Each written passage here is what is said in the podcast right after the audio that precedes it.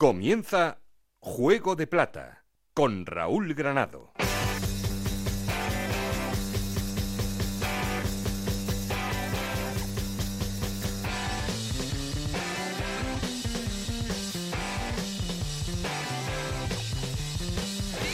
Hola, ¿qué tal? Bienvenidos a Juego de Plata, el podcast de Onda Cero en el que os contamos todo lo que pasa en Segunda División.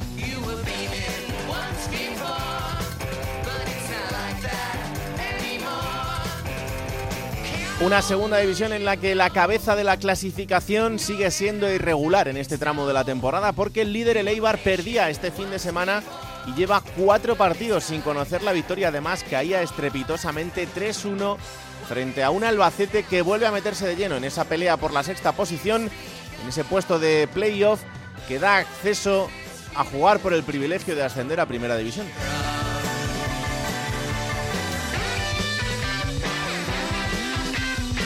Sí ha vuelto a ganar el Granada. También en el gran partido de la jornada le ganaba la Unión Deportiva Las Palmas. Llevaba dos derrotas consecutivas el conjunto nazarí y con, esta, y con esta victoria se queda a un punto del liderato con la Unión Deportiva Las Palmas tercera, abriendo una distancia de dos puntos y es que el conjunto amarillo también acumula dos derrotas consecutivas.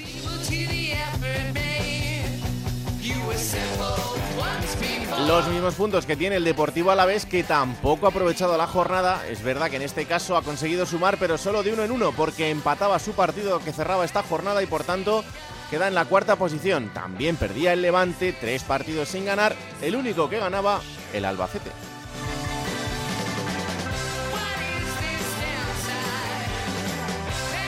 Y por abajo hay un equipo que sigue empeñado en querer soñar con salvarse, que es el Málaga. Cinco puntos es la diferencia que tiene ahora mismo respecto al Racing de Santander, que es el primer equipo que está fuera de la zona de peligro, que además ha perdido esta semana. Las dos victorias consecutivas del Málaga hacen que quede por encima de Ponferradina, Ibiza y Lugo.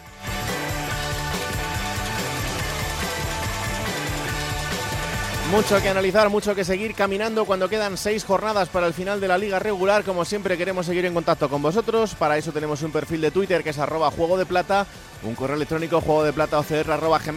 Aquí conmigo está el auténtico cerebro de este programa, Alberto Fernández, con Esther Rodríguez en la producción, con Nacho García los mandos técnicos. No estoy solo porque... Esto es Juego de Plata, el podcast de Onda Cero en el que te contamos todo lo que pasa en Segunda División.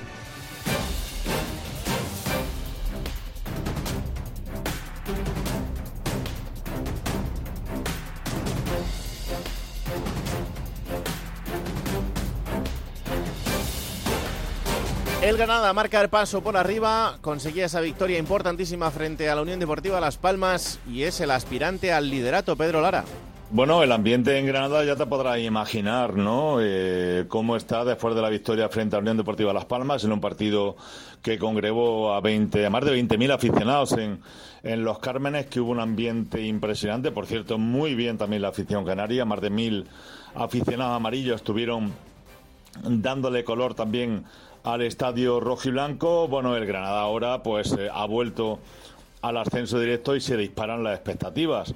Vamos a ver ahora cómo se le da al equipo en su viaje a, a Santander. Hay aficionados que ya quieren eh, incluso preparar el viaje. Daos cuenta que hay muchísimos kilómetros de distancia entre Granada y Santander, pero bueno, la afición y el ambientazo en Granada es espectacular ante la posibilidad cada vez más cierta de que el equipo pueda volver a la primera división y con un jugador enchufadísimo como el Mirtu Zuni que llevó a cabo su anotación número 21, su gol número 21 en liga en ese segundo tanto que le marcó a la Unión Deportiva Las Palmas. Por tanto, ambiente por todo lo alto en Granada y la afición espera que este año sea el del regreso a la primera división.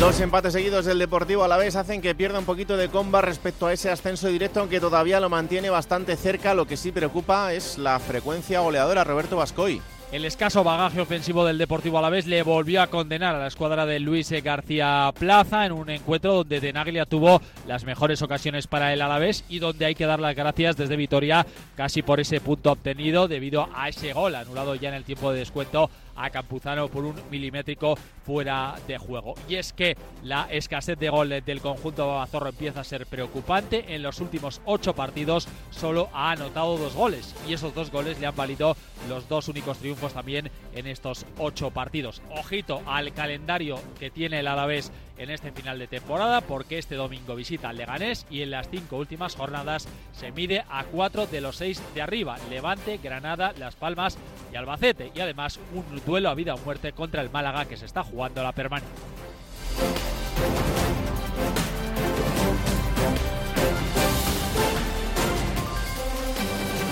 Precisamente el Albacete es uno de los grandes beneficiados de esta jornada porque ganaba y con autoridad al líder José Manuel Martínez. El Alba vuelve a sentirse equipo de playoff. Solo ha tardado una semana en aprovechar el tropiezo del Cartagena en Málaga y sumar una victoria 3-1 ante el líder el Eibar para frenar su racha de cinco jornadas sin ganar. Y lo ha hecho mostrando las señas de identidad que le han llevado a ser el equipo revelación de segunda división, es decir, con una presión alta para encordiar al rival, no dejando pensar al contrario tras pérdida en el centro del campo y mostrando verticalidad en sus vertiginosos contragolpes. Y Ginio, tras su gol frente al cuadro almero, ya es el máximo goleador blanco con 10 tantos, igualando así su mejor marca en la categoría de plata del fútbol español y lo mejor está por venir. La primera parada Villarreal, donde parece que se desplazará masivamente la afición albaceteña.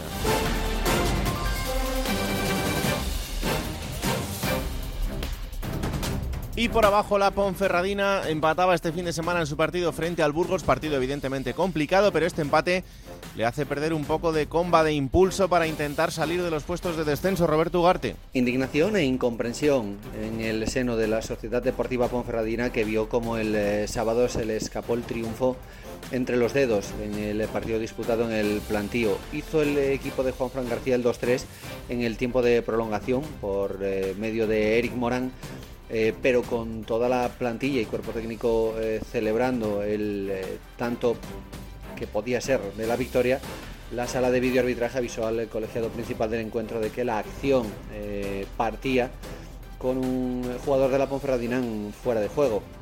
El malestar del conjunto berciano viene precisamente de que las imágenes que aporta la sala de vídeo arbitraje para justificar la resolución de esa jugada dejan más dudas que certezas acerca de que el futbolista que supuestamente está en fuera de juego de la Sociedad Deportiva Ponferradina, efectivamente esté más adelantado que el último defensor del Burgos Club de Fútbol. Este malestar provocó que el conjunto berciano emitiese un comunicado el domingo mostrando eh, su disconformidad con la resolución de, la acción, pidiendo una reflexión profunda sobre la herramienta del videoarbitraje y, como no, respeto eh, para el equipo berciano que se juega la vida en las seis jornadas que restan de competición.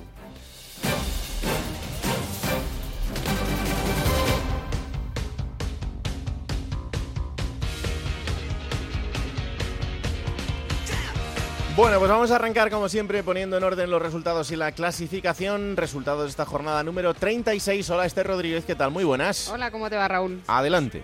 Pues Albacete 3, Eibar 1, Granada 2, Las Palmas 1, Zaragoza 4, Racing de Santander 1, Oviedo 2, Lugo 1, Burgos 2, Ponferradina 2, Andorra 1, Huesca 0, Sporting de Gijón 0, Alavés 0, Málaga 1, Cartagena 0, Tenerife 4, Ibiza 0, Leganés 1, Villarreal B 0 y Levante 1, Mirandés 2. Y con estos resultados, ¿cómo queda la clasificación? Pues es líder el Eibar con 65 puntos, le sigue el Granada también en puesto ascenso directo con 64. Con 62 puntos, Las Palmas abre los puestos de playoff de ascenso, le sigue con los mismos puntos el Alavés, suma 61 el Levante y tiene 55 el Albacete que cierra esos puestos de playoff en la sexta plaza. Séptimo el Cartagena tiene 53 puntos, le sigue el Burgos con 50 y el Andorra con 48. En la décima posición está el Zaragoza que tiene 47 puntos en su casillero suman 46, Tenerife, Huesca, Villarreal B y Oviedo. También el Leganés tiene 46 puntos, 45, uno menos tiene el Mirandés, como el Sporting de Gijón que suma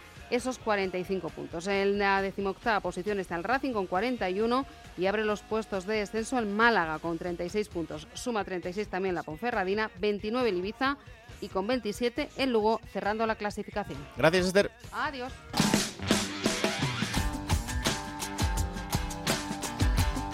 Juego de Plata. el programa que puedes escuchar a cualquier hora del día. Hola Alberto Fernández, ¿qué tal? Muy buenas. Hola Raúl, muy buenas. Pues seis jornadas para el final nos quedan. Nos queda muy poquito. Y hace poco me decía por aquí, por la redacción de Onda Cero, ah, Sí. que ya solo quedan seis jornadas para que acabe la segunda división. Sí, sí, sí, es que esto pasa muy rápido, ¿verdad? Que luego tenemos el playoff. Sí. Realmente la, la competición no acaba en seis jornadas, pero queda muy poco. Y casi, casi son los mismos datos que la jornada pasada. No ganó ninguno de los seis primeros. En esta solo ha ganado uno, el Granada. Mm. Porque el Cartagena ha perdido, ha entrado el Albacete que ganó, pero al empezar la jornada no estaba entre los seis primeros. El, el único que rascó también hay un empatito de los de arriba, es el, el Alavés, pero el resto todo derrotas. Eibar, Las Palmas, Levante y, como digo, el, el Cartagena. Cosas con las que me quedo, por ejemplo, eh, en ese partido de la Romareda, que ganó con contundencia el Real Zaragoza, verdad que desde el minuto 22 el Racing estaba con, con uno con dos menos, Mm. perdón. Eh, pero eh, el Zaragoza ya son ocho seguidos sin perder, Es es, una racha muy buena. Sí, sí. Y me da la sensación que esa derrota del Racing le deja prácticamente solo ante el peligro. Mm, Quiero decir, de los cuatro que están para intentar no bajar, Sí. sobre todo teniendo en cuenta Málaga y Ponferradina, eh, creo que la única presa que tienen real es el Racing. Porque la victoria del Mirandés ya son ocho puntos por encima del descenso. Por cierto, qué bueno es Raúl García de Aro, que lo tuvimos hace unas semanitas por aquí. Es un delantero muy bueno. Eh, y el Leganés también ganó y, y le da mucho aire, ¿no? Por eso me da la sensación de que el Racing es el único que, que se va a jugar ahí el, el pescuezo con los cuatro, con los, los dos, sobre todo Ponferradina y Málaga, que volvió a ganar y que creen ni mucho. Así que bueno, vamos a tener emoción. Los de arriba están pinchando mucho, los de abajo están sacando puntos. Pues lo de todos los años en segunda división. La verdad es que sí, y a ver hasta dónde le puede dar a este Málaga, porque como bien dice Alberto, yo creo que ya solo el Racing es el que se puede meter en este jaleo. Sporting, Mirandés, Leganés y Oviedo han huido un poquito de, de esta zona, aunque quedan todavía 18 puntos en juego, y esos son muchos puntos cuando la diferencia tampoco es tan tan grande. Pero bueno, las dinámicas es verdad que, que son diferentes. Lo primero que vamos a hacer es visitar al líder, porque el líder se ha pegado un trastazo importante esta jornada, perdiendo 3-1 frente al Albacete. Hola Íñigo Taberna, ¿qué tal? Muy buenas. Hola, ¿qué tal, Raúl? Muy buenas. Joder, el partido, la verdad es que no le salieron muchas cosas a Leibar. No, no. O sea, todo lo que podía seguir mal salió. Sí, sí. Sobre todo la primera parte, dos horas al descanso, errores defensivos que no son habituales en el equipo de Miguel Garitano. Luego, al comienzo de la segunda parte, eh, realizó cambios eh, el técnico de Derio buscando la reacción. Y en el 56 ya te hacía el, Albacete el 3-0, ya estaba finiquitado el encuentro. Luego Quique hizo el gol del honor, pero pasar página, aprender de los errores cometidos, Raúl, y ver si, si de verdad el Eibar está en un momento complicado. Porque ahora son lo que son las estadísticas, ¿no? Antes de este partido, el Eibar llevaba ocho partidos sin perder, Hmm. cinco victorias y tres empates seguidos. Como ha perdido este partido, ahora le damos la vuelta a la estadística. Y decimos que el Eibar lleva cuatro partidos sin ganar, con tres empates y la derrota del, del, del viernes en el Carlos del Monte. Hmm. Con todo, sigue líder y el resto de sus perseguidores, salvo Granada, ¿no? No están para tirar cohetes. No, es verdad que, que evidentemente, eh, y siempre pasa, y los entrenadores lo suelen decir mucho, ¿no? Los datos se pueden vender de una manera o de otra. Eh. Al final, las dos realidades son ciertas, pero bueno, que dentro de todo, eh, si la mala racha tiene que ser esta, pues bueno, la está salvando. La está salvando porque el resto también fallan. Y Eso es. evidentemente eso pues te hace que, que al final la diferencia de puntos no sea tan grande. Lo que pasa es que el margen de error se va terminando. Y si de No, no repente... Claro, si de repente te encuentras con un equipo que, que lo haga mejor que tú, pues te, te deja fuera de esto. Y además es que, para empezar, este fin de semana Leibar tiene que recibir al Zaragoza, que ahora mismo lo contábamos, viene en una muy buena dinámica, pero es que lo siguiente es ir a Granada. Y lo siguiente, recibir a la Unión Deportiva Las Palmas. Ahí está el, eh, ahí está el ascenso directo. Claro. Yo creo que en estas tres jornadas, Raúl, eh, está el ascenso directo para, para el Eibar. Tiene que hacerse fuerte en Ipurúa, ganar sí o sí a Zaragoza y Las Palmas e intentar puntuar contra Granada. Ahí, si consigue siete puntos en estas próximas tres jornadas, luego ya sería cuestión de hacer cuentas en los últimos, en los últimos partidos Hmm. y, y consolidar y- o confirmar el ascenso. Pero es que hay quien dice que se está repitiendo un poco eh, la historia de la pasada temporada, que el Eibar parecía que estaba lanzado, lanzado, lanzado, lanzado hacia el ascenso, eh, un punto aquí, otro punto allá, una derrota inesperada, no ganó este partido en casa y, y no subió. Claro. Y no subió el Eibar, y eso que consiguió una mejor puntuación, que superó los 80 puntos. Eh, en defensa eh, está bien el equipo, salvo el otro día contra el Albacete, pero sí es verdad que en ataque uf, le cuesta mucho.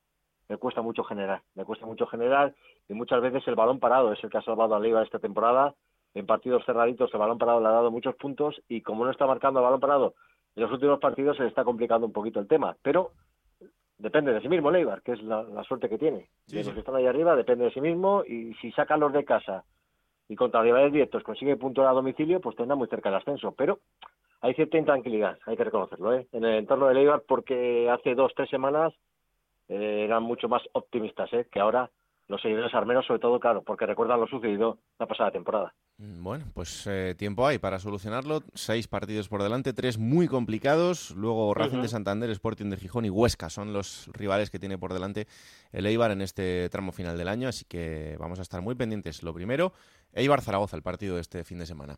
Gracias, Íñigo. Un abrazo fuerte. Un abrazo, chao. Eh, tampoco está la cosa muy optimista en Gran Canaria, porque el partido de este fin de semana, esa derrota frente al Granada de la Unión Deportiva Las Palmas 2-1, hace que se acumulen dos derrotas consecutivas, que el equipo sea tercero y es verdad que todavía con eh, bueno pues ese colchón en cuanto a que no está muy lejos, porque son dos puntos eh, los que tiene perdidos contra el Granada, pero ya ha perdido el encuentro de este fin de semana. Y lo siguiente que tiene la Unión Deportiva Las Palmas es Levante, Zaragoza y Eibar. Ojito al calendario también para acabar frente al Deportivo Alavés. Yendi Hernández, ¿qué tal? Muy buenas. ¿Qué tal, Raúl? Compañeros en, Juego de Plata, muy buenas. Está la cosa cuesta arriba. Sí, eh, fundamentalmente por las sensaciones del equipo. Una sola victoria en las últimas siete jornadas. Eh, lo que empezó siendo un bache, hombre, no es que se haya convertido en socavón, porque Las Palmas había acumulado muchos puntos y queda liga, ¿no? Pero sí hay preocupación, sí hay preocupación. Efectivamente, el mal de altura ha llegado a la Unión Deportiva Las Palmas. Da la sensación de que el equipo, desde que empezó a sentir el ascenso como una obligación y no como una ilusión, empezaron los nervios, eh, las dudas, la tensión y la autoexigencia desmedida, ¿no? Está claro que para subir a primera división hace falta ambición, pero no hay que confundir esa ambición con, con precipitación, con querer ganar los partidos con rapidez y por inercia. Las Palmas sabía madurar muy bien los partidos, esperando su momento. Y ahora mismo es un equipo que parece que quiere meter el segundo gol antes que el primero siempre, ¿no?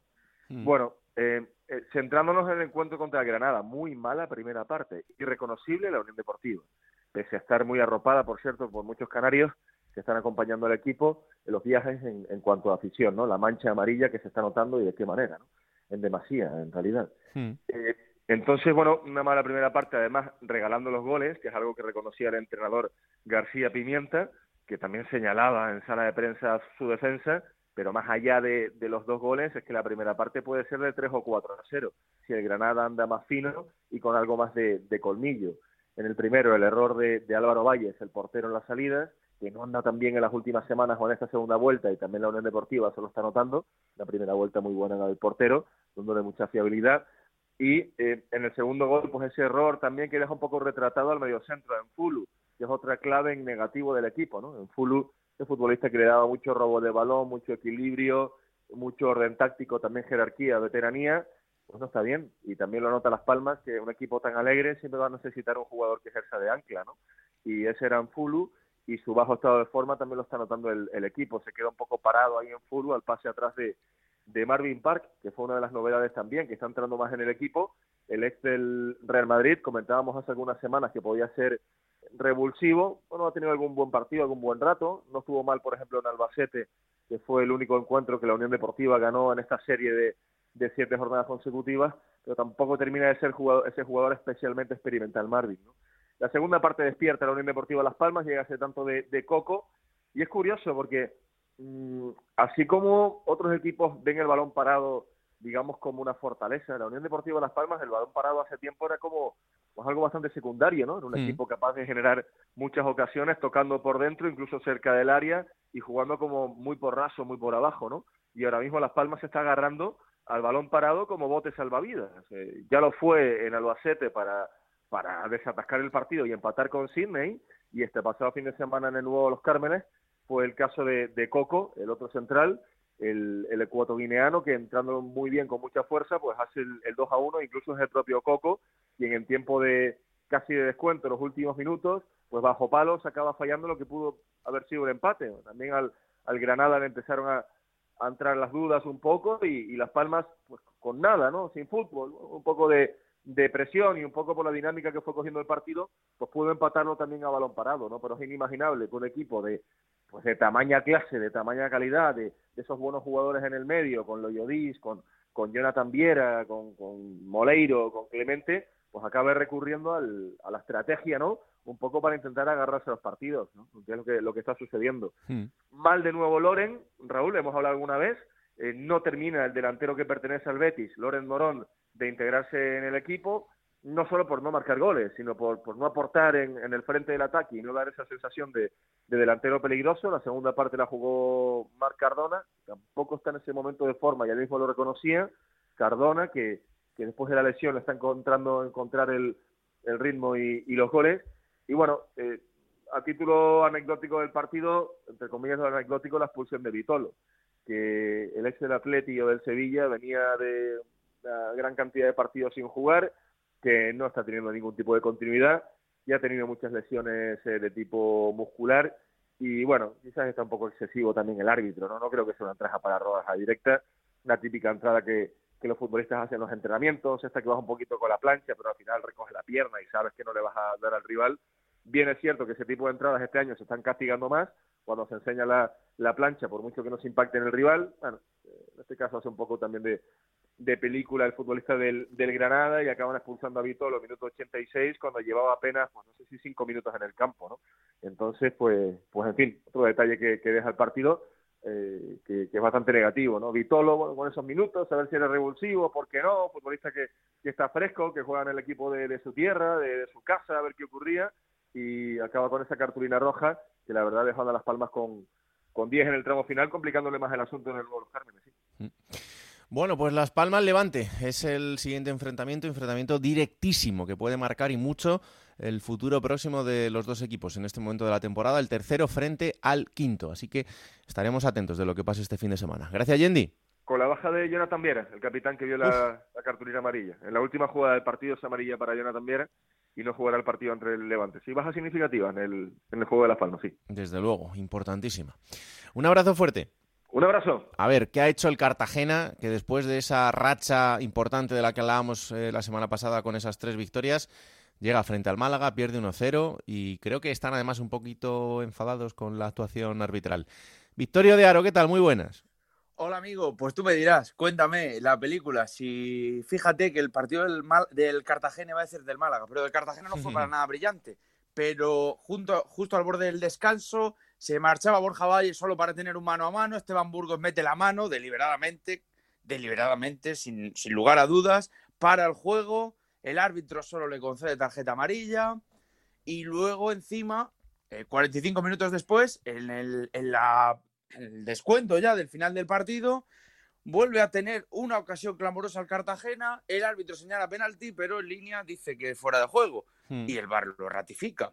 Pues, hombre, pues mosqueo de lo que pudo ser y no fue. Evidentemente, muy mal sabor de boca por, por esa mano de Esteban Burgos. Que sí que es cierto que en el Radio Estadio este fin de semana Andújar Oliver dijo que, que lo correcto era la tarjeta amarilla. Pero claro que aquí está lo de siempre. ¿Hasta dónde es amarilla y hasta cuándo es roja? Porque eh, vamos a ver, si es posición natural, la posición evidentemente no es natural. Si es querer o sin querer, pues evidentemente es queriendo, porque el hombre saca la mano a pasear para parar la pelota en un contraataque claro. Y si es o no ocasión, pues evidentemente es una ocasión clara, un mano a mano de Borja Valle para con el portero. Claro, es que hay, hay situaciones que te hacen cuestionarte dónde estamos. Pero es que es verdad que, que todo el mundo se está quejando ahora del bar en el fútbol español. Este fin de semana creo que fue también la Ponferradina. Y así, ya no sé ni cuántos comunicados llevamos de, de los 42 equipos españoles que hay en, en, la Liga de Fútbol Profesional entre primera y segunda división. Pero, pero bueno, el enfado es morrocotudo más allá porque veías que el Albacete no estaba bien, veías que el Burgos no estaba bien y te veas ilusionado con la posibilidad de, de ser sexto, que queda mucho y que te tienes que enfrentar todavía a los dos rivales directos. Pero claro, da la sensación el Cartagena tiene un poco esa mosca detrás de la oreja que sufrió una encerrona el pasado fin de semana, especialmente por lo de la mano, un poco eh, tienden a, a pensar que, que los árbitros, pues eh, quizá se, se, se, asustaron un poco, ¿no? Con el ambiente de la Rosaleda. Es cierto que el Málaga entendía que era una final y así, así lo vivieron durante la semana y efectivamente así fue. Una fiesta en el estadio del, del Málaga Club de Fútbol. Pero ya te digo, el mosqueo es morrocotudo por parte del, del Fútbol Club Cartagena, un Fútbol Club Cartagena que, bueno, eh, teniendo todo lo que queda por delante, cualquiera Mm. se desilusiona, pero como tú decías, de los 9 de 9 que venías, que venías sumando, pues, pues, pues rosca y a, empezar de cero. No te he querido mezclar con Isa porque no quiero yo fastidiarle la ilusión, ¿sabes? Entonces ahora, Sí, sí. ahora cuando te despida a ti voy a estar con ella. Pero bueno, eh, lo que le queda al Cartagena por delante, lo siguiente, el Sporting y como bien dice Victorio, después Albacete y Burgos. Ahí es donde se va a jugar los cuartos para llegar hasta esa sexta posición, aunque luego tendrá Zaragoza, Unión Deportiva Las Palmas y Racing de Santander. Así que el calendario del Cartagena tampoco es sencillo en, en esto que queda por delante. Pero bueno, si quieres estar en la sexta posición, pues hay que ganar más partidos que los rivales y, y ya está, dejarte de historias. Gracias, Victorio. Fíjate, un, pequeño apunte más, la Sí. gente sigue estando aún así, 24, 48 horas después, muy ilusionada. Te digo muy ilusionada porque, eh, bueno, aparte del, aparte del calendón, aparte del partido la derrota en Málaga, pues ya el equipo y, y la afición ya está otra vez ilusionada. Viene otro histórico del fútbol nacional como el Sporting de Gijón, que no atraviesa ni mucho menos su mejor momento. Horas bajas para el equipo de, de Gijón y efectivamente el Cartagena pues está ilusionado. ¿Por qué no? ¿Por qué no te vas a ver las caras contra el, el Burgos y contra el Albacete próximamente y puedes seguir soñando? Pues así está la gente. Ahora que llega el buen tiempo, Cartagena, manguita corta, crema solar que llevo puesta y me voy un ratito a la playa a disfrutar y a escuchar el juego de plata. No era necesario este dato, ¿eh? No era necesario para nada. Como la líes este fin de semana, te cruzo con Gancedo la semana que viene. Tú verás No, lo que no, haces. por favor, eso sí que no. Tú eso verás sí lo que, no. haces. Avisado estás. Adiós. Bueno, dale un beso a Isabel de mi parte. Un Sí, saludo. sí, sí, sí. Chao, chao. Venga, vamos a Málaga, porque quiero también eh, palpar cómo está la ilusión de esa ciudad. Cinco puntos, es la distancia que hay que recortar ahora entre el Málaga y el Racing de Santander después de la victoria de tres frente al Cartagena. Isabel Sánchez, ¿qué tal? Muy buenas. Hola Raúl, ¿qué tal? Muy buenas. Pues aquí tengo a Victorio de Aro, eh, ya le he despedido porque no quería yo empañar tu alegría, enfadadísimo con lo que ocurrió en la Rosaleda. ¿Qué le ha pasado a Victorio? ¿Por qué? ¿no? Dice que, que si robasteis ahí un poquito, que si las decisiones arbitrales, que están enfadados, no sé. No, no, no. Dile que no escuchó en directo en Radio Estadio a Juan Andújar Oliver, nuestro árbitro en nuestra programación deportiva, porque tanto el penalti vio primero fuera de juego, al igual que lo que se pitó durante el encuentro, tanto esa amarilla a Esteban Burgos consideraba también Juan que era amarilla y no roja. Así que de robos, nada de nada. ¿eh? Bueno, yo se lo voy a decir, no sé si le voy a convencer, ¿eh? pero bueno, yo, yo se lo voy a decir y, y luego ya lo intento. Eh, ¿Cómo está la gente? ¿Cómo está esa ilusión por llegar hasta esos cinco puntos que hay entre el Málaga y el Racing de Santander? Pues la afición está llenando autobuses para viajar a Lugo.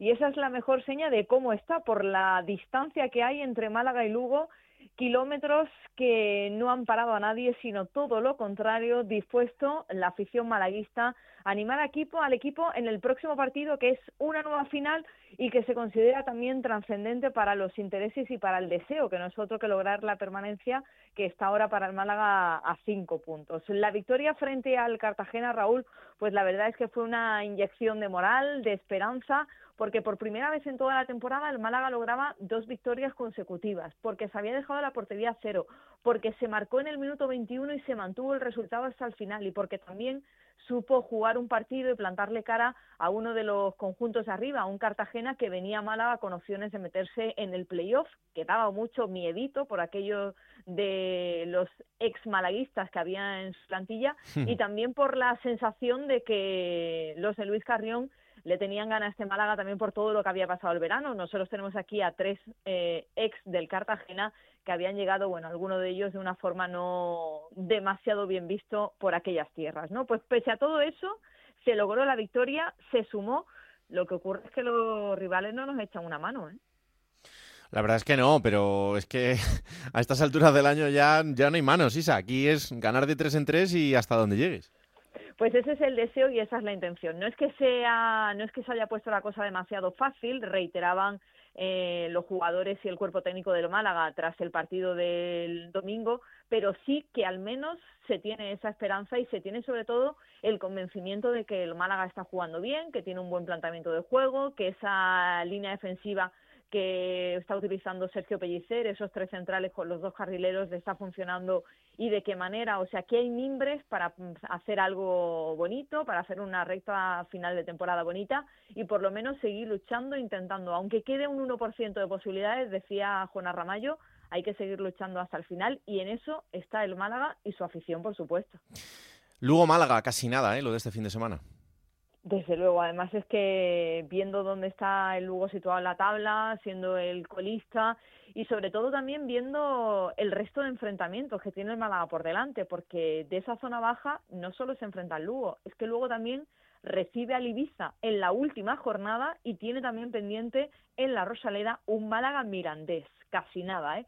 Así que primero hay que hacer este paso, primero hay que ganar este fin de semana el Lugo, ya te digo que la afición absolutamente volcada, como se volcó el domingo, fue espectacular, Raúl, espectacular. Hmm. El recibimiento aquí en Málaga era habitual, eso viene de la época de la Liga de Campeones, imagínate si hace ya años, pero fue la verdad sorprendente, pero sobre todo ese mosaico al inicio del partido, cuando estaban los jugadores saliendo al terreno de juego, yo creo que más de uno miró la grada y dijo, si no ganamos hoy con este ambiente, esto ya no lo vamos a hacer nunca, y, y lo hicieron, hicieron los deberes. Bueno, pues vamos a ver si el Málaga sigue haciendo los deberes este fin de semana en esa visita al Lugo. Después tendrá que recibir al Huesca, ir a Ponferrada, recibir al Mirandés, ir a Vitoria para enfrentarse al Alavés y terminar la temporada en la Rosaleda frente al Ibiza. Así que poquito a poco, pero el sueño del Málaga continúa. Gracias, Isa. Un abrazo. Otro para vosotros. Y ahora a Zaragoza, porque aquí la sensación que me da es que la liga se les está haciendo corta porque ocho partidos sin perder, el Zaragoza ahora mismo es décimo en la clasificación. Es verdad que eh, la distancia es importante frente respecto al playoff, pero eh, ay si hubieran hecho esto un poquito antes. Hola Rafa Feliz, ¿qué tal? Muy buenas. Hola, muy buenas. Vaya, vaya, ¿cómo está el Zaragoza? Eh? ¿Cómo le hemos dado la vuelta a esto? Encima goleadas. Bueno, bueno, bueno. Está Anita que no sabe lo que hacer ya. Bueno, eh, oleada, pero también las condiciones que se le dio el sábado. ¿eh? No le vayas a poner un pero. No, no, solamente que, que hombre, pues si el Racing se queda con nueve a los 22 minutos, te parece poco pero, pero... Eso son cosas de los partidos. El caso es que el Zaragoza goleó y, y ahí están, en una muy buena racha.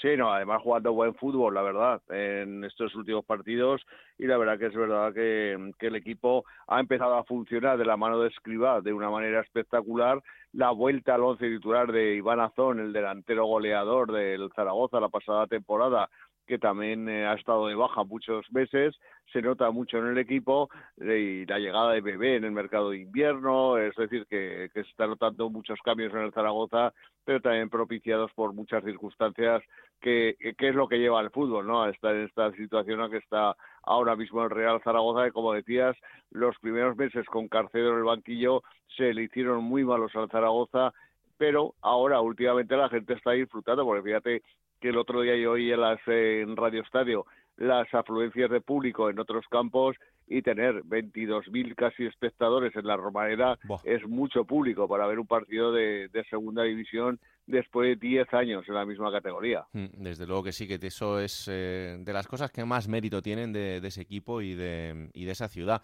Por cierto, eh, volví a Pombo, a Zaragoza. No sé si mm, indiferencia o si pasó algo. al comienzo, cuando se dieron las alineaciones, hubo aplausos y algún pito, mm. pero a la salida del partido, cuando fue sustituido, fue ovación total y absoluta de toda la Romareda hacia el jugador canterano del, del, equipo aragonés, que ya incluso él también se ha dejado querer de alguna manera la semana pasada en Santander, hmm. en rueda de prensa decía que no le importaría volver al Real Zaragoza en, en un futuro. Y por lo tanto, pues, eh, hombre, sería bienvenido porque aquí jugó buenos partidos con un equipo bastante mediocre que tenía el Zaragoza y era de lo más destacado, buena prueba de ellos que pudo ser traspasado y sacar algún dinero el Real Zaragoza por él. Ojalá hubiera tenido un poquito más de cabeza en su momento y estaríamos hablando de, un futbolista, bueno, pues con, una trayectoria más importante, porque yo creo que, calidad tiene. Lo siguiente para el Zaragoza es medirse al líder, al Eibar, después Unión Deportiva Las Palmas, Oviedo, Cartagena, Ibiza y Tenerife. Es lo que le queda por delante a este Real Zaragoza con los deberes hechos en principio y con la ilusión de ver hasta dónde puede llegar. El Huesca perdía este fin de semana, decimos segundos en, la tabla, eh, perdía frente al Andorra. El Huesca sigue en esa irregularidad constante. Sí, sí, sobre todo fuera de casa. Lleva seis meses sin ganar un partido lejos de la Romareda o sea, del Alcoraz, perdón, y por lo tanto preocupa mucho la situación del equipo cuando sale eh, fuera del Alcoraz. Eh, cuando juega en casa es otra historia totalmente absoluta. Este próximo partido tiene ante el Tenerife el lunes en, en el Alcoraz, pero es verdad que cuando sale lejos de, de, su casa es un equipo muy diferente, no acaba de marcar goles y las derrotas se suban una tras otra y la verdad que había confianza en ganar en Andorra y ver si el equipo incluso se podía enganchar a los playoffs, aunque era muy difícil, pero evidentemente con esta derrota se ha quedado el, el Huesca en la zona de nadie que ahora la misión tanto de Zaragoza como de Huesca va a ser el pelear por conseguir la mejor clasificación posible, porque ya sabes que esto eh, todo cuenta y sobre Sí, todo sí. el dinero mucho más. Hombre. A la hora de ver dónde te quedas clasificado a final de temporada. Aquí el puesto en la clasificación se paga, así que todo lo que se pueda arañar será bien recibido por las arcas de los, de los equipos. Gracias, Rafa. Un abrazo para todos. Chao, chao. Venga, vamos a Santander a ver cómo está allí la gente y sobre todo si se ha instalado el miedo en, en el equipo. Hola, Fran Díez, ¿qué tal? Muy buenas. Buenas, pues miedo en el cuerpo, claro que se ha instalado en el de cualquier racinguista, ¿no? Porque la jornada ha sido nefasta por el partido que sufrió el equipo en la Romareda. Es verdad que pues estuvo condicionado por esas dos expulsiones justas, eh, muy rápidas, pero claro, es que no han acompañado nada los resultados y la sensación aquí es que cada vez que el equipo de José Alberto levanta un poquito la cabeza y parece que va a conseguir la permanencia de una manera cómoda, pues ¡zas! recibe un mazazo y todo se viene abajo y empiezan las preocupaciones, los problemas, los líos y claro, es que está ahí el Málaga a cinco puntos, la Ponferradina también a cinco puntos. Es verdad que el Racing tiene ganados los duelos directos con ambos, en el caso del Málaga, pues eh, por los enfrentamientos, y con la Ponferradina, pues con una diferencia de, de nueve goles que parece insalvable con lo que queda, ¿no? Pero claro, claro, ahí hay mucha preocupación y se han encendido otra vez todas las alarmas rojas, ¿no? Porque el equipo a veces da buenas sensaciones, pero de repente cae pues en errores eh, puntuales, como las expulsiones, es que son ya 12, 12 expulsiones en lo que llevamos de temporada, que es una auténtica barbaridad, siete directas y, y cinco por segundas amarillas, ¿no? O los 15 disparos al poste, los cuatro penaltis fallados de ocho. Claro, dices, joder, es que eh, qué cerquita, ¿no? Porque con, con esos pequeños detalles, pues el equipo estaría mucho más arriba, ¿no? Pero claro, es que todos los rivales directos se han alejado. Sporting y Mirandés ya cuatro puntos y otro grupito ya de, equipos que parecían que estaban ahí al lado, pues ya le sacan cinco al Racing. Y claro, claro, hay, hay mucha preocupación. Lo único bueno, dentro de un calendario que es quizás eh, más complicado que el del Málaga y Ponferradinas, pues que ahora tiene el equipo dos partidos en casa seguidos en los campos de Sport de Sardinero ante Granada y Ibiza, pero también bajas importantes, ¿no? Porque además de la goleada sufrida ante el Real Zaragoza, pues el gran problema también ha sido que, Rubén Alves, eh, que es un poco el jefe de la defensa racinguista, pues tiene mínimo para 10, 15 días por una lesión muscular. En Boula, pues eh, todavía también le queda mínimo una semana de, de recuperación. Son dos bajas muy sensibles también para el Racing. Hmm. La verdad es que sí. Eh, lo que pasa que, bueno, al final, si lo piensas, es cierto que el Racing durante la temporada eh, está en situación bastante más tranquila de la que está ahora, pero tampoco se nos puede escapar que el objetivo del equipo es el de luchar por la permanencia, ¿no? Eh, eh, es cierto que a lo mejor te, ves ahora ahí y dices, joder, es que también en este tramo el, verme abajo, pero es un poco lo que esperábamos. Sí, es verdad. Lo que pasa es que lo hemos hablado en alguna otra ocasión, ¿no? La, propiedad del club eh, sí que tenía otras expectativas, ¿no? Y por eso, gracias al traspaso de Pablo Torre, pues se había conseguido un límite salarial amplio y son 7 millones de inversión en, en plantilla. Um, había un tope de, de ocho y medio, se gastaron 7 y la idea era un poco, pues, eh, pues no sufrir, ¿no? Porque el equipo necesita consolidarse en segunda división después de tres intentos con, con descenso, ¿no? Y, hombre, la idea era esa y hay jugadores, pues no sé, hace poco cuando se enfrentaba el Racing al Albacete, pues comentábamos con, con los compañeros de allí, ese Kugasama, eh, el Albacete perdió al, al, delantero y acabó recalando en, en Santander, pidió por el Valladolid. Y así con jugadores, ¿no? Jorge Pombo, pues es uno de los eh, gallitos de la categoría, lo mismo Quíñigo Vicente. Me refiero que se hizo una inversión eh, más o menos para, para no sufrir tanto, ¿no? Y tener un equipo aseado para la vuelta de, del Racing a, segunda división y por fin consolidarle ya otra vez en el fútbol profesional. Y claro, pues eh, como nos recuerda José Alberto, semana sí y semana también, esto va a ser un sufrimiento hasta el último minuto del último partido y ha, ha, habido momentos que decíamos, hombre, qué exagerado, quiere mantener a todos vivos y despiertos y no, no, es que tiene toda la pinta de que, pues bueno, que, se va a sufrir hasta, hasta la última jornada a este, a este ritmo. Desde luego que sí. Bueno, pues vamos a verlo, a ver si el Racing puede conseguir una victoria este fin de semana y empezar ese inicio de tranquilidad, aunque el partido uf, se las trae. Racing de Santander, sí. Granada.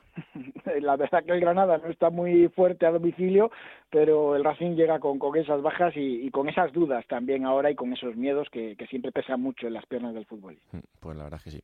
Gracias, Fran. Gracias. Un abrazo. Venga, vamos a ver cómo están en Lugo, porque allí hay que seguir animándoles. La verdad es que esta travesía es complicada. El conjunto colista de la clasificación volvía a perder este fin de semana, lo hacía 2-1 frente al Real Oviedo. Y es difícil, es difícil porque cada día está más cerca de consumarse ese descenso de categoría. Compañero Rubén Fernández Dorado, ¿qué tal? Muy buenas. ¿Qué tal? Muy buenas. Pues las sensaciones son las de cada semana y, bueno, pues la sensación de, de, que tiene que llegar en algún momento la noticia, pero, pero ahí está el Lugo como puede, ¿no? Y casi te diría peores, ¿eh? porque estamos ante una semana que puede ser crítica en el entorno del Club Deportivo Lugo porque puede haber un doble descenso. El del eh, primer equipo, si pierde este fin de semana frente al Málaga en ese partido y gana el Racing de Santander, si no me equivoco, estaría matemáticamente descendido a Primera Federación, y del filial, que aunque gane, eh, pasaría de segunda ref a tercera división en un año eh, espectacularmente horrible para el Club Deportivo Lugo, con jugadores prácticamente que llevan borrados desde el mes de enero, con un equipo que no gana, que ha ya quemado balas de cuatro entrenadores, Íñigo Vélez que parecía que llegaba un poco para sacarle la cara a pesar de no obtener o no poder llegar a ese a esa cuota de salvación, pero que parece que tampoco ha gustado en Lugo, que no está consiguiendo que el equipo funcione. La verdad es que es un año para olvidar en el que han pasado muchas cosas y que finalmente se va a consumar antes o después, eh, que se prorrogue lo máximo posible, pero se va a consumar con el descenso de categoría. La verdad es que mm, las consecuencias de esto mm, ya las hemos ido hablando durante la temporada y, en ningún caso son buenas, ¿no? Pero, mm, pero en ese club creo que es necesaria una reflexión profunda en cuanto a, a qué hacer con el futuro.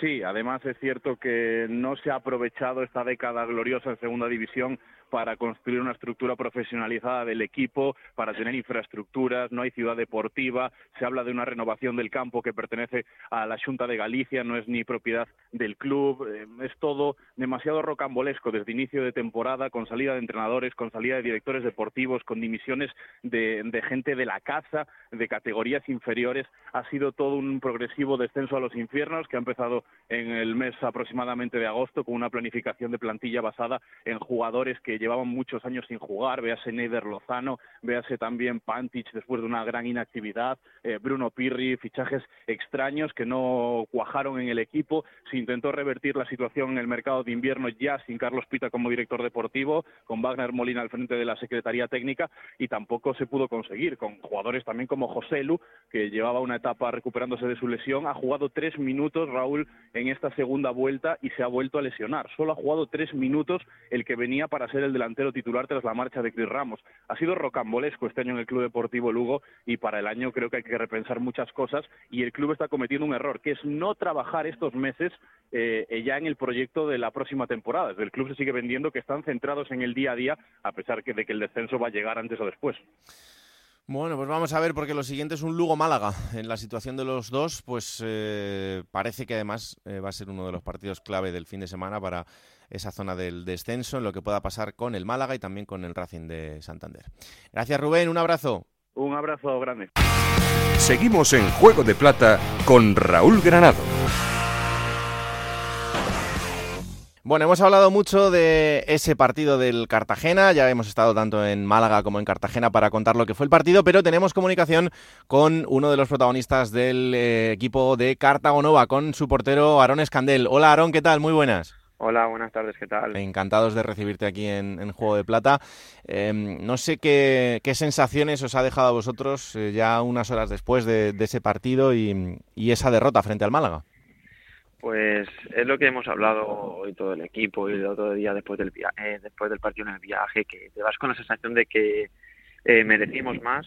es verdad que sin entrar en el tema del arbitraje, que bueno, que es difícil tomar una decisión, pero bueno, eh, verdad que dominamos el partido, tuvimos ocasiones y pero al fin y al cabo no tuvimos esa eficacia que en otros partidos tuvimos y claro ellos te metieron una así de un poquito de fortuna y tal y claro luego eh, si nosotros nos metemos para empatar y luego para ganar pues claro eh, la eficacia se, se, se decantó la balanza hacia ellos y ganaron pero mm. bueno nos fuimos contentos por el tema de que el equipo jugó bien seguimos a, fiel a nuestro, a nuestro modelo y, y merecimos más. ¿Muy enfadados con, con los árbitros o no? A ver, enfadados porque, a ver, luego el penalti era fuera de juego, vale, es verdad, pero es verdad que en la, acabando la primera parte, conforme cortó esa, ese balón, el defensor del Málaga, eh, para mí, eh, el nuestro delantero se iba solo contra el portero, aunque después si llega la otra defensa, teníamos otro otro jugador nuestro que también, ¿sabes? Mm. Entonces, para mí ahí, pero bueno, ya está, tampoco hay que entrar en más detalles, que también es muy difícil arbitrar y hay que ponerse también un poco en su, en su lugar. La lástima es eh, terminar con esa racha, ¿no? Porque sumar tres victorias consecutivas a estas alturas de, la temporada, pues te da un plus, ¿no? Cuando está todo tan ajustado como lo que estamos viendo en, en estos partidos. Pero bueno, eh, tiempo hay por delante para ese objetivo de la sexta plaza. Exacto, así es. eh, es, es eh, sumar tres, tres victorias consecutivas ha sido muy bueno, encima de pues, jugar en casa con nuestra gente y tal, pero bueno, me quedo también con cómo competimos, cómo, competi cómo compite el equipo fuera de casa y esta es la dinámica a seguir. Mm. La verdad es que eh, siempre lo decimos, ¿no? Y parece que, ya está muy utilizado, pero lo del partido a partido, cuando quedan seis jornadas para el final, yo creo que es más efectivo que nunca. Eh, pero dentro de esos seis encuentros hay dos que imagino que vosotros también tenéis marcados, que es el enfrentamiento directo con el Albacete y con el Burgos.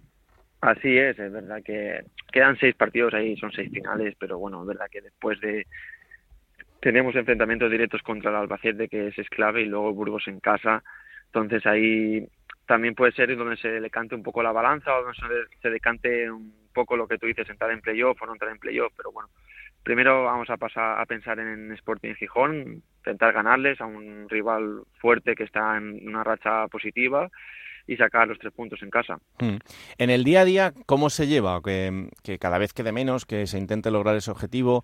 Eh, no sé si vosotros como futbolistas eh, eh, habláis mucho del tema en, eh, los entrenamientos, en el trabajo diario, o, o realmente te aíslas de todo lo que pasa. No, es verdad que sí que lo, lo vivimos, eh, sí que lo sí que lo hablamos, porque es verdad que, joder, eh, eh, aunque a pesar de la mal racha negativa que tuvimos, que a lo mejor dijeron, no, no hay nada que hacer, estamos muy lejos y tal, y mira, luego mira dónde estamos ahora mismo, que no lo digo por nuestro nuestra gente, sino la gente de fuera que dijo, no, el Cartagena, tal, no, nosotros lo tenido muy claro, sa- salimos de esa racha, cogemos otra racha positiva, no nos hemos vuelto a enganchar y no queremos desengancharnos de ahí arriba, entonces ahora más que nunca vamos a morder. Mm. Eh, eh, imagino que, además también lo notas por la calle, ¿no? Eh, Todo el mundo al final quiere, quiere lograr el objetivo, ¿no? Y, es cierto que este Cartagena está confeccionado, o así lo creo yo, con un objetivo más que cumplido a estas alturas del año, que es el de la salvación y el de soñar, ¿no? Entonces, bueno, también es bonito el tener a la gente tan enganchada. Así es, es verdad, la gente lo dice. Primero vamos a salvarnos, que ya lo veis, bueno, matemáticamente no, pero bueno, que hemos tenemos bastante distancia desde lo de abajo, pero que sí, pero que ahora más que nunca la gente sí que se ha contagiado de esa ilusión de por qué no. Y, y es que al final es, es- es muy posible, ¿no? Y, lo estáis demostrando en, el día a día. Para alguien además que tiene la experiencia que tú tienes en esta categoría, eh, lo hablamos siempre, pero eh, la igualdad, tanto por arriba como por abajo, eh, está siendo increíble. Sí, sí, por supuesto. Nosotros el otro día ganamos al Mirandés 1-0 y, y ayer el Mirandés ganó en casa a domicilio en Levante. Es que mm, ahora en esta en tramo final es muy difícil ganar, muy difícil ganar tanto en casa como fuera de casa. Entonces hay que, ahora más que nunca los equipos de abajo van a intentar salvarse y los equipos de arriba es lo que quieren distanciarse, pero ahora más que ahora más que nunca está todo muy igualado. Hola, Aaron, muy buenas. Eh, yo quería preguntarte ahí en el vestuario cómo están las cabezas, eh, porque la mentalidad ahora mismo es muy importante en el punto de la temporada en el que estamos y que una jornada entras en playoff, otra cambia el resultado y sales, la siguiente puedes volver a entrar. Eh, ¿Está preparado el vestuario para, para algo así de, aquí a, la- a lo que queda? Sí, eh, lo hemos hablado, que nosotros ahora si ganamos el sábado a, a esperar lo que haga el Albacete y tal, que, que tiene que jugar también.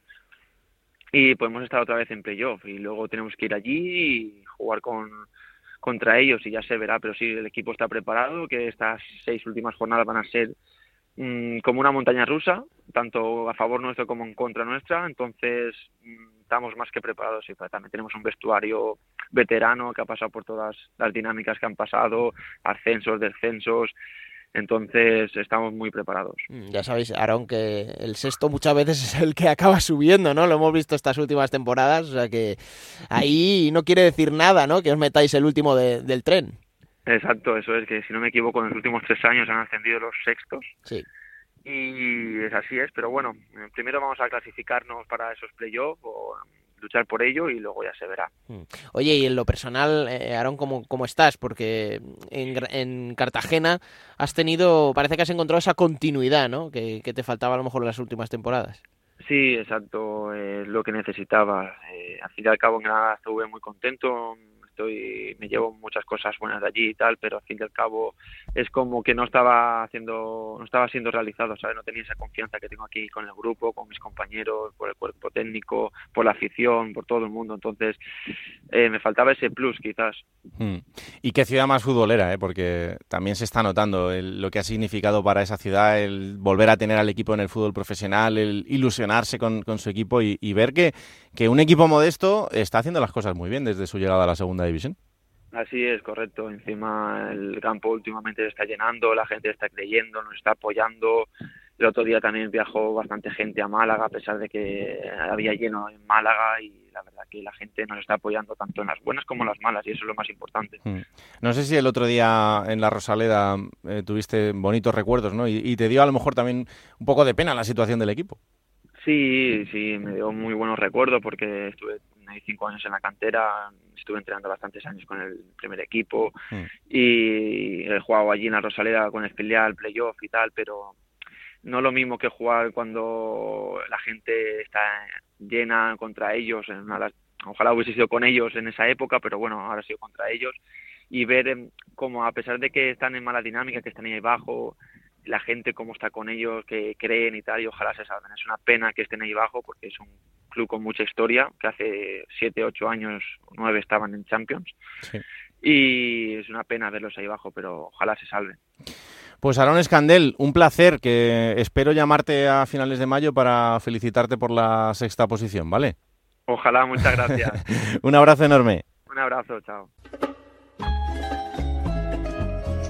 Plata o plomo. Soy el fuego que arde tu piel, soy el agua que mata tu sed, el castigo. Andorra ha ganado este fin de semana. Sí. Y con merecimiento, ¿eh? Y además me gustó mucho de Sarabia en rueda de prensa. ¿Sí? Sí, porque... ¿La plata?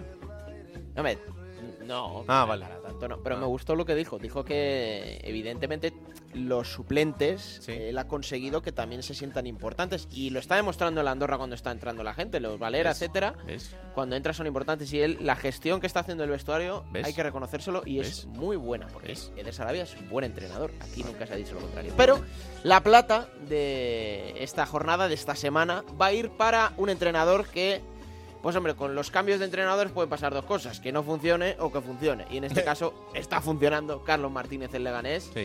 El capitán queridísimo, eh, el ascenso de 2014 a, a segunda división.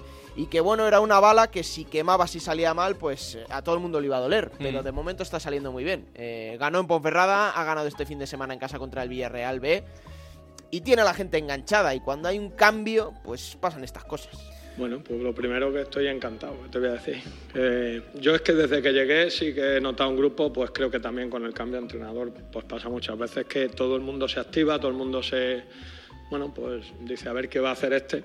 Y yo creo que, que, bueno, al final lo que generas ahí es pues una ilusión distinta en muchos que no juegan, en otros que están jugando ver también a ver qué va a pasar. Y yo me los encontré bien, evidentemente, con, bueno, hay presión, hay mucha tensión también de, de saber que estaba amenazando el descenso entonces. Ahora, pues, bueno, tras dos victorias, pues creo que la cara de todos es mucho mejor, pero no por, no por mí, sino por los resultados que hemos conseguido.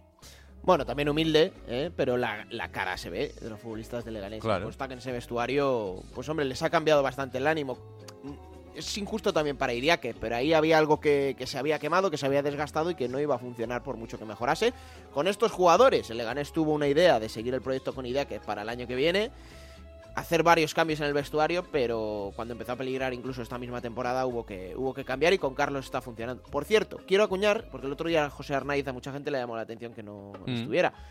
José Arnaiz, Carlos Martínez dijo que solo iban a jugar los que estuvieran al 100%, los que Sí. estuvieran bien. José Arnaiz no es que esté lesionado, pero evidentemente no está al 100%. Eh, José Arnaiz tiene un compromiso con Club Atlético Sasuna para la próxima temporada y evidentemente esto no ha gustado en el Club Deportivo Leganés. Es un jugador franquicia, evidentemente es un futbolista capital para Leganés, pero tiene que estar bien para jugar. De hecho, tuvo un contragolpe muy claro una acción de un 3 para 2 que tenía a otros dos compañeros para darle la pelota, eh, intentó hacer la jugada entera y no acabó en gol.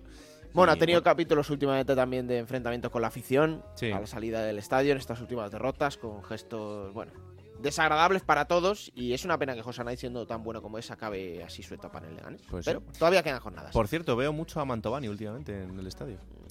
Bueno, Mantovani, de hecho, eh, quedó un poco.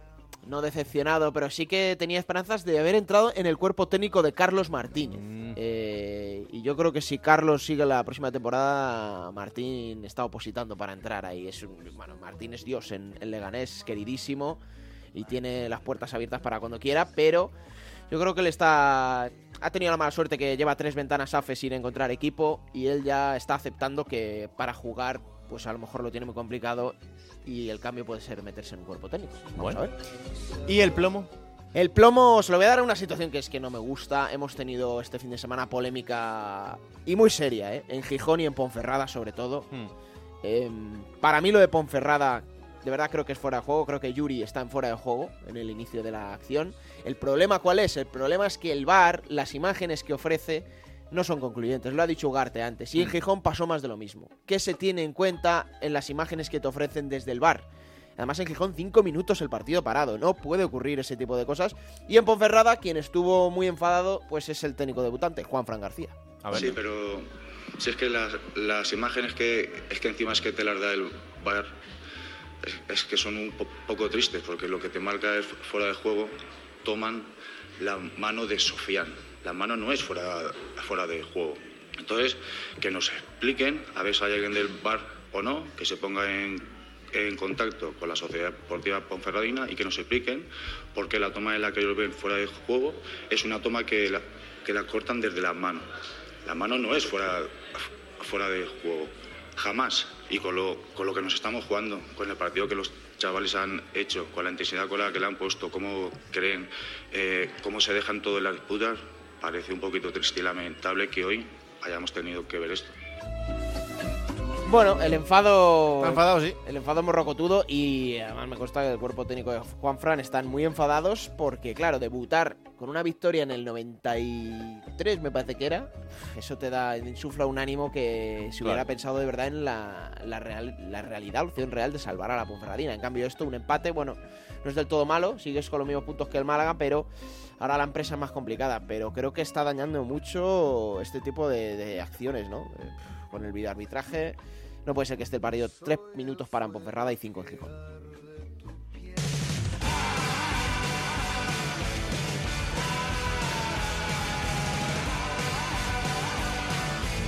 Vamos allá con los horarios de la próxima jornada, será la número 37. Y que va a comenzar este próximo viernes 21 de abril a las 9 de la noche. En Ipurúa el líder recibe al Real Zaragoza. Para el sábado 2 de la tarde el Villarreal B recibe al Albacete. Para las 4 y cuarto hay doble ración porque el Cartagena se mide al Sporting de Gijón y la Ponferradina al Andorra. A las 6 y media, 5 y media hora insular, la Unión Deportiva Las Palmas recibe al Levante. Para las 9 de la noche en Camises se miden Ibiza y Real Oviedo. Domingo 2 de la tarde en el Alsocarro Lugo Málaga. A las 6 y media otra vez doble turno. Mirandés Burgos y Racing de Santander Granada va a cerrar la jornada dominical en el Estadio Mendizorroza, el Alavés recibiendo al Club Deportivo Leganés. Para el lunes, día 24 de abril, 9 de la noche en el Alcoraz, va a cerrar esta jornada 37 el Huesca Tenerife. Pues como siempre, esto sucederá en Radio Estadio, donde os contaremos todo lo que pasa en estos partidos, los resúmenes en Radio Estadio de noche. Aquí estaremos la próxima semana para analizar todo lo que haya sucedido en una jornada más, o lo que es lo mismo, una jornada menos para el final de Segunda División. Esto es Juego de Plata, el podcast de Onda Cero que podéis encontrar cada martes a partir de las 5 de la tarde disponible en ondacero.es para que os lo descarguéis, lo compartáis y le digáis a todo el mundo que existe este bendito programa que hacemos con tanto cariño. Que la radio os acompañe. ¡Chao!